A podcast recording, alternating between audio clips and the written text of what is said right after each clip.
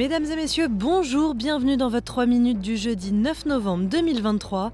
Marianne Murat cette semaine au micro de SBS French News, voici les grands titres du jour.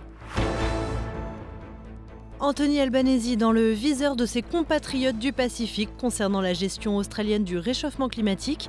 Réunis en sommet sur les îles Cook, les leaders de la région ont sommé le Premier ministre australien de se justifier concernant le partenariat AUKUS et l'utilisation des énergies fossiles. On écoute le Premier ministre des Tuvalu très inquiet. My duty as the leader of a country that is going to be uh, under the water, if it, uh, that's the, uh, the way it's going to be, uh, to make sure that you know, my people uh, have confidence. Et la réaction d'Anthony Albanese qui se veut optimiste.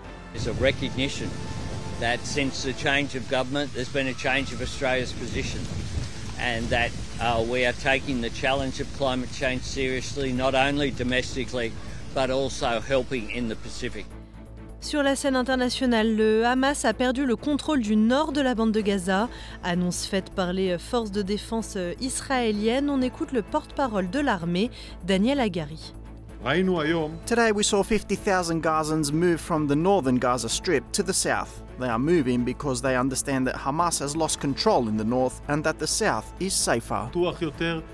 Et alors que Benjamin Netanyahou rejette de nouveau tout cessez-le-feu sans la libération des otages détenus par l'organisation palestinienne, eh bien Washington rappelle son opposition à l'occupation de Gaza par Israël.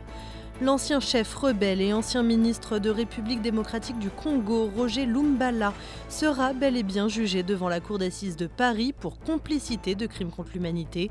Résidant en France depuis le milieu des années 2000, il y est emprisonné depuis 2021. Et enfin, Bruxelles donne son feu vert pour l'ouverture des négociations concernant l'adhésion de l'Ukraine à l'Union européenne. Malgré la guerre, la Commission européenne juge que Kiev a progressé en matière notamment de lutte contre la corruption. On écoute Ursula von der Leyen. L'Ukraine continue d'affronter les énormes difficultés et les tragédies provoquées par la guerre d'agression de la Russie. Et pourtant, les Ukrainiens réforment profondément leur pays, alors même qu'ils se battent dans une guerre où se joue leur existence.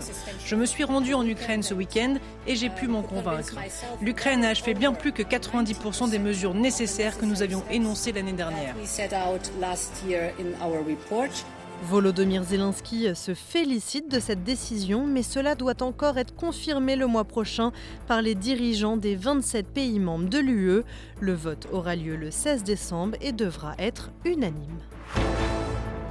Voilà messieurs, dames, c'était le 3 minutes du jeudi 9 novembre 2023. Merci beaucoup de l'avoir suivi. Je vous dis à demain pour un nouveau bulletin.